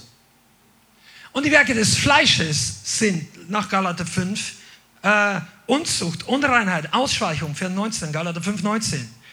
Götzendienst, Zauberei, hier steht's, Feindschaften, Hader, Eifersucht, Zornausbrüche, Selbstzüchteleien, Zwistigkeiten, Parteiungen, Neidereien, Trinkgelage, Völlereien und dergleichen. Von diesen sage ich euch im Voraus, sagt Paulus, so wie ich euch vorher, früher schon sagte, dass die, die solches tun, das Reich Gottes nicht erben werden. Also hier legt Paulus eine Liste hin, sagen Freunde, wenn ihr in sowas drin lebt, täuscht euch nicht, ihr werdet das Reich Gottes nicht sehen. Ja, ist Gott nicht. Ja, du kannst umkehren, natürlich. Aber man spielt nicht mit dem Feuer. Ich habe noch keine Verheißung in der Bibel gefunden, dass Gott gesagt hat, wenn du morgen nicht Buße tun willst, dann hast du noch drei Tage Zeit. Ist euch das eigentlich klar? Ja, der Herr ist gnädig. Ich habe noch 20 Jahre Zeit, mich zu bekehren. Deine Uhr tickt rückwärts und keiner von uns kennt den Nullpunkt. Deshalb ist wichtig, dass wir ja, Fleischlichkeiten. Ja, ich, ich bin ja, ich, ich springe ja nicht mit anderen Frauen ins Bett, Pornos habe ich auch schon einigermaßen abgestellt. Nein, weißt du, Zauberei befleckt nicht nur dich, sondern deinen Hauskreis, deine Gebetsgruppe. Kein Scherz. Und dann wundert ihr euch, ja, wir haben ja acht Gemeindengebet in der Stadt zusammen.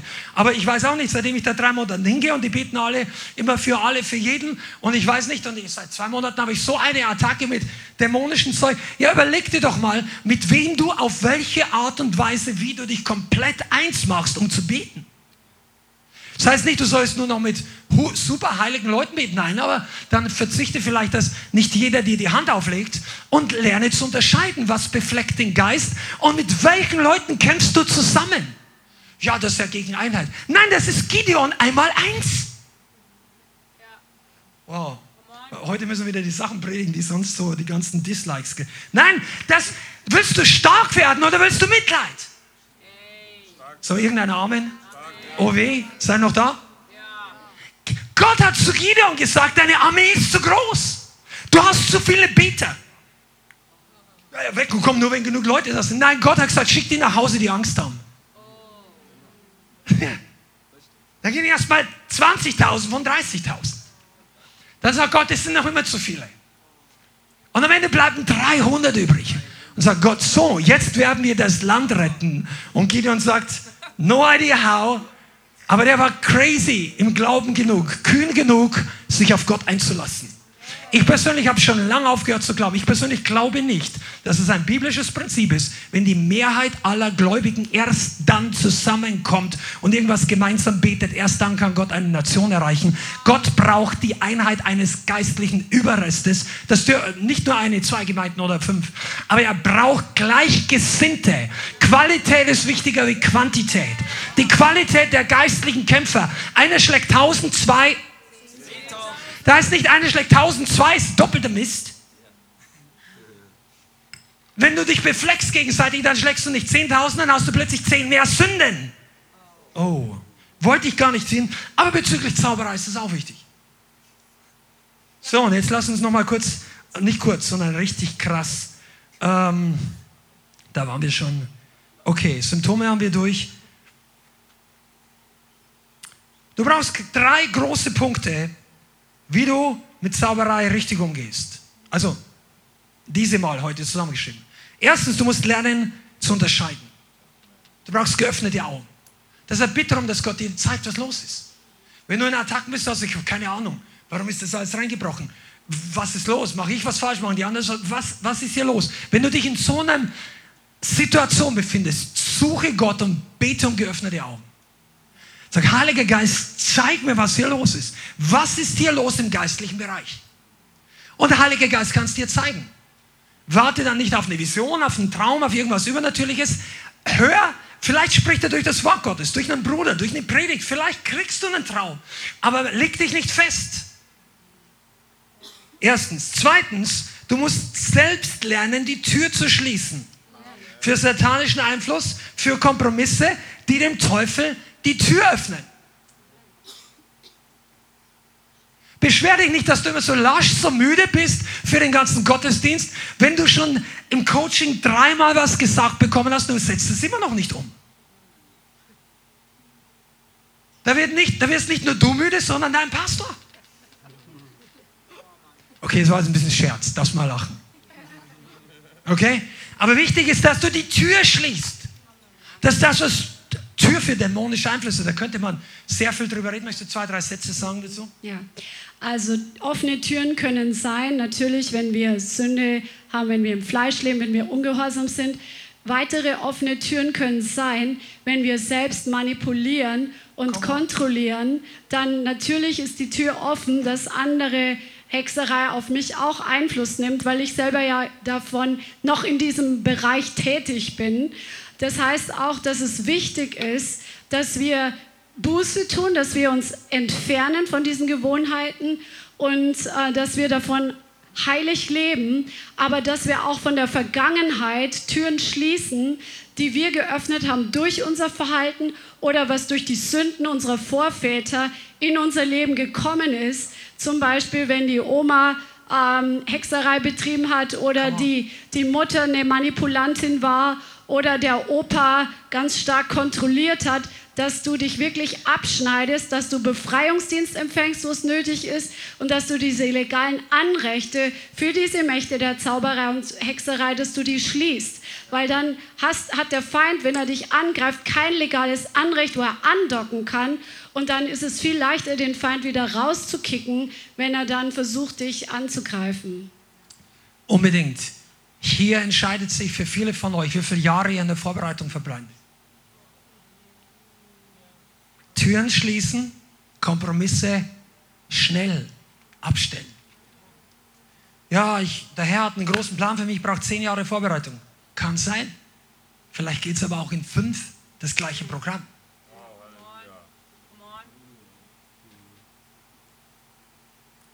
Okay, dritter Punkt. Wir müssen aktiv und in der Autorität des Namens Jesus dagegen angehen. Und hier scheitern auch viele Christen bzw. vernachlässigen diese Verantwortung. Ja, der Herr, der Herr kennt mich, Heiliger Geist, hilf mir. Oh, ich bin wieder unter Attacke. Jesus, rette mich. Das sind keine falschen Gebete. Wenn du noch nicht sehr geschult bist in der Autorität oder weißt, wer du in Christus bist, dann ist das ein valides Gebet und wenn du neu zum Glauben gekommen bist, kannst du gerne so beten. Aber das ist nicht der Standardmodus, wie du Zauberei widerstehst.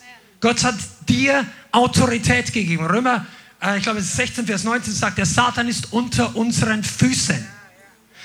Du bist nicht unter den Füßen des Teufels, sondern der Teufel ist unter deinen Füßen. Du bist erhoben mit Christus. Deine Position ist anders, deine Autorität ist anders. Gott sieht dich nicht mehr als Sünder. Deshalb ist es ja so wichtig, dass wir die Türen schließen und Buße tun und Kompromisse rauswerfen. Sonst funktioniert die Autorität Gottes nicht mit vollem Ausmaß. Wenn du bewusst der Sünde lebst, haust du den Teufel raus und er kommt mit fünf anderen hinten wieder rein. Aber du brauchst einen bleibenden Sieg und dieses Prinzip ist absolut real. Also, dass der Feind schlimmer wieder zurückkommt. Okay, und jetzt lass uns mal ein paar ganz konkrete Schritte gehen, wie du gegen Zauberer angehst und wie du Sieg bekommst als Gemeinde und über einzelne, äh, über dein Privatleben.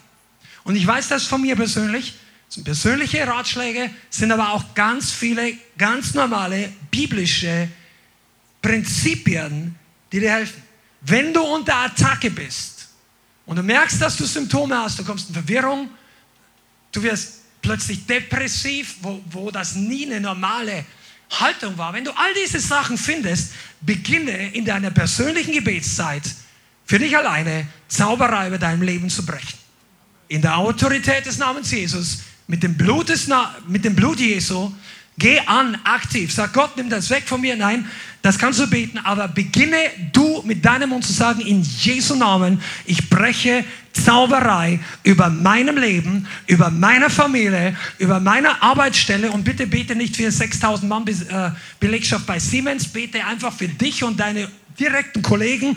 Das kann dein Autoritätsbereich sein. Verstehst du? Sonst hast du plötzlich eine ganze finstere Armee am Hals, wo du den Kampf gar nicht haben wolltest. Bleib bei deinem Bereich. Amen aber mach es. Über deine Familie, über deine Kinder. So viele Ehen und christliche Familien leiden, weil die Männer geistliche Schlappis sind oder Waschlappen sind. Die sagen, ja, wir gehen ja in die Kirche und ich verbringe Qualitätszeit mit meinen Kindern, was auch immer das ist für die Leute dann. Ich mache mir da nicht lustig, es ist ja gut, wenn man qualitativ gute Zeit hat. Aber die Kinder brauchen zuerst mal jemanden, der den Feind draußen hält. Wenn sie schlafen, wenn sie überhaupt nichts mitbekommen. Die ersten Jahre kapieren die Kinder ja sowieso nicht, was ist Erwachsensein, was ist ein Auto, was ist Geld. Das wissen die Kinder nicht. Die haben einfach Hunger und die sind schutzbedürftig. Du brauchst als Eltern, du musst den Kampf kämpfen, während die Kinder noch keine Ahnung haben, was losgeht. Und einige von euch wollt Leiter werden oder wollt Verantwortung tragen. Du musst den Kampf kämpfen, während die anderen Christen noch gar keine Ahnung haben, was sich um sich herum. Verstehst du, was ich meine? Amen. Und da ist es so, da kommt mir einfach dieser Punkt, weil wir neulich drüber gesprochen haben, es sind so viele Frauen in der Gemeinde im Leib Christi weltweit, eine Frauenmehrheit als Männer. Aber hier ist die, also natürlich haben wir als Frauen Autorität im geistlichen Bereich, weil im Geist gibt es weder Mann noch Frau. Aber lass doch mal die Männer hervorkommen als die Kämpfer, als die Beschützer, als die, die für ihr Haus aufstehen. So wie früher sie im natürlichen Kampf waren, so sollen die Männer heutzutage Tage hervorkommen als Krieger in, im Reich des Lichts und die Finsternis draußen halten, aus ihrem Haus. Lasst die Kämpfer hervorkommen. Come on. Pass auf, einige von euch, ihr wollt Kinder. Aber ihr habt keine Ahnung, was in fünf oder in acht Jahren die Welt euren Kindern versucht anzutun wird. Amen. Mit allem möglichen, sage ich jetzt mal, pornografisch bis hin zu dies und jenes. Vielleicht sind wir dann in der virtuellen Realität, künstliche Intelligenz. Wir haben alle keine Ahnung. Aber eins sage ich dir, das kann ich heute schon sagen, was eine christlich-geistliche Familie in fünf oder in zehn Jahren und in 50 Jahren braucht, ist starke Eltern und einen Mann, der in Fürbitte, wenn es sein muss, in der Nacht, und es muss sein, in Fürbitte geht und sagt, ich breche diese dämonischen Attacken über meinen Kindern, ich proklamiere das Blut Jesu und den Geist des Gehorsams. Versteht, das ist kein Zufall, wenn Kinder plötzlich abdriften in Rebellion. Aber das ist ein ganz anderes Thema. Bleib mal kurz, bricht Zauberei über deinem Haus über deine Gemeinde, wo du Autoritätsbereiche hast. Wenn du an manche von euch, ja, ich weiß nicht, Gebet ist so anstrengend für mich. Ja, weil du oft nur an dich denkst. Ja, ich muss das mal sagen.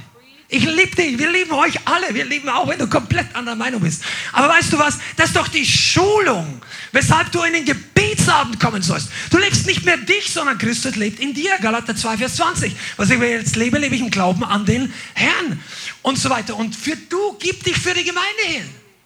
Sag in Jesu Namen. Es gibt Leute, die leiden in der Gemeinde vielleicht mehr als du, ohne dass du das siehst, weil nicht alle persönlichen Probleme an die, an, an die Öffentlichkeit kommen. Das ist auch gut so. Und dann braucht es Geschwister, die in geistlichen Kampf gehen. Zauberei auch über der Gemeinde brechen.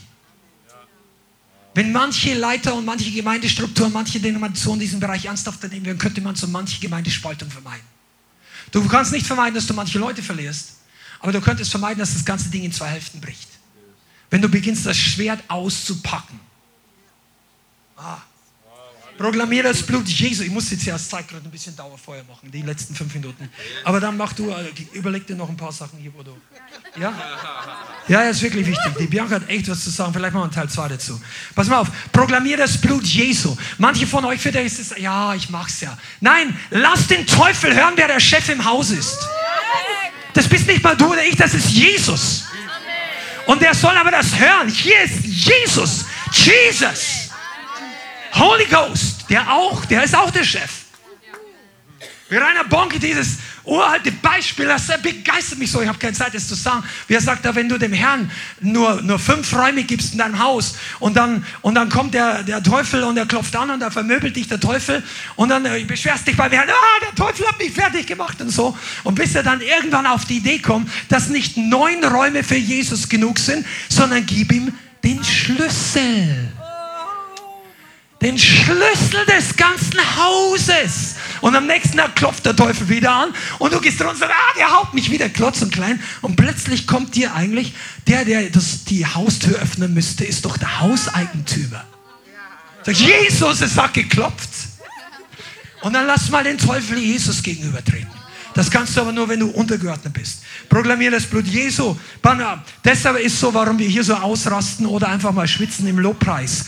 Beginn den Lobpreis als Waffe zu nutzen gegen Zauberei. Wo steht das in der Bibel? Apostelgeschichte Kapitel 16 die, die Wahrsagemarkt, der Geist ausgetrieben, dann die ganze Stadt gegen sie auf, die kommen in, die, in, in den tiefsten Bunker, im Gefängnis und dann machen die Lobpreise Mitternacht und das, die Erde bebt, Gefängnis springt auf, lies es selber. Lobpreis ist eine riesige Waffe. Ja. 2. Chronik 20 ist auch der Beweis. 2. Chronik 20, Vers 20, Josaphat äh, die Kampf ist die Sache des Herrn. Das heißt nicht, wir kämpfen nicht. Das heißt, wir, wir benutzen nicht das menschliche Schwert. Unsere Waffe ist der Lobpreis. Bete viel im Geist und in Zungen. Wenn du dämonische und Zauberei-Attacken in deinem Leben hast, setz dich nicht und sag, Herr, ich brauche jetzt Soaking. Nein, bete eine Stunde in Zungen. Ja, aber ich bin so müde. Da erst recht. Wenn du unter Attacke bist, ist nicht der Moment, dich hinzulegen und zu schlafen. Komm on, kann ich zwei, drei. Gibt es Leute, die das glauben hier?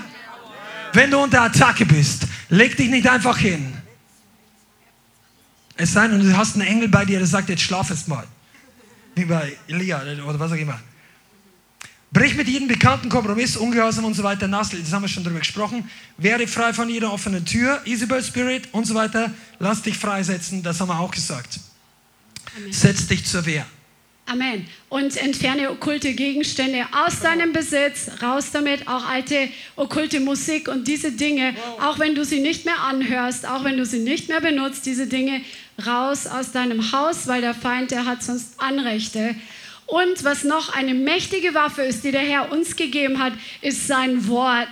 Wenn wir sein Wort nehmen, es gibt so viele Bibelstellen, ich weiß nicht wie viele, wo der Schutz Gottes dir verheißen ist, wo er beschrieben wird. Und diese Bibelstellen einfach über deinem Haus freizusetzen, ist wie wenn du eine geistliche Schutzmauer um dein Haus herum aufbaust und du gleichzeitig durch das Aussprechen des Wortes Gottes Engel einfach aktiv werden, die sich dann um dich herum lagern, wie es das Wort sagt. Und so entsteht einfach eine feurige Schutzmauer, dass der Herr dich von allen Seiten umgibt. Und achte auf deine Zunge, achte auf deine Worte, dass du nicht mit dem, was du redest, die Tür wieder öffnest, die du gerade im Gebet geschlossen hast. Absolut.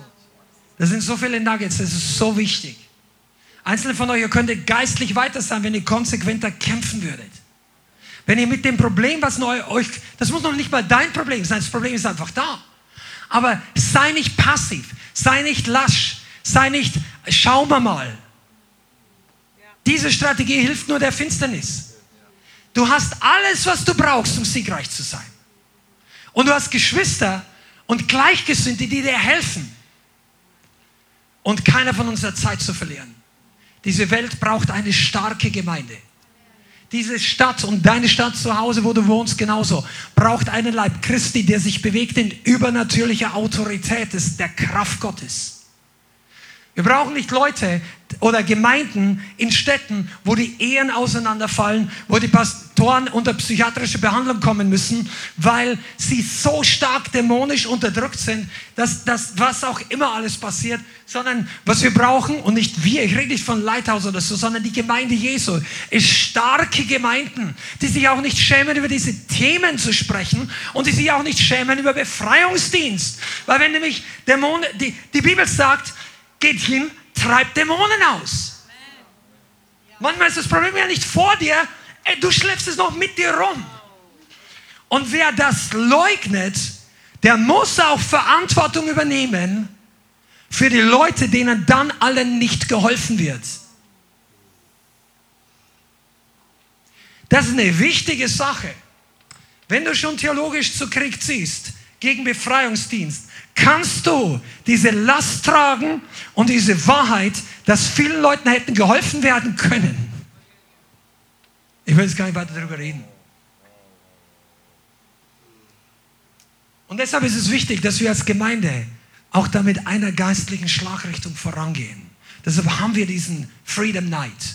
Deshalb rüsten wir uns selber und auch Mitarbeiter hier zu für Dienst der Freisetzung.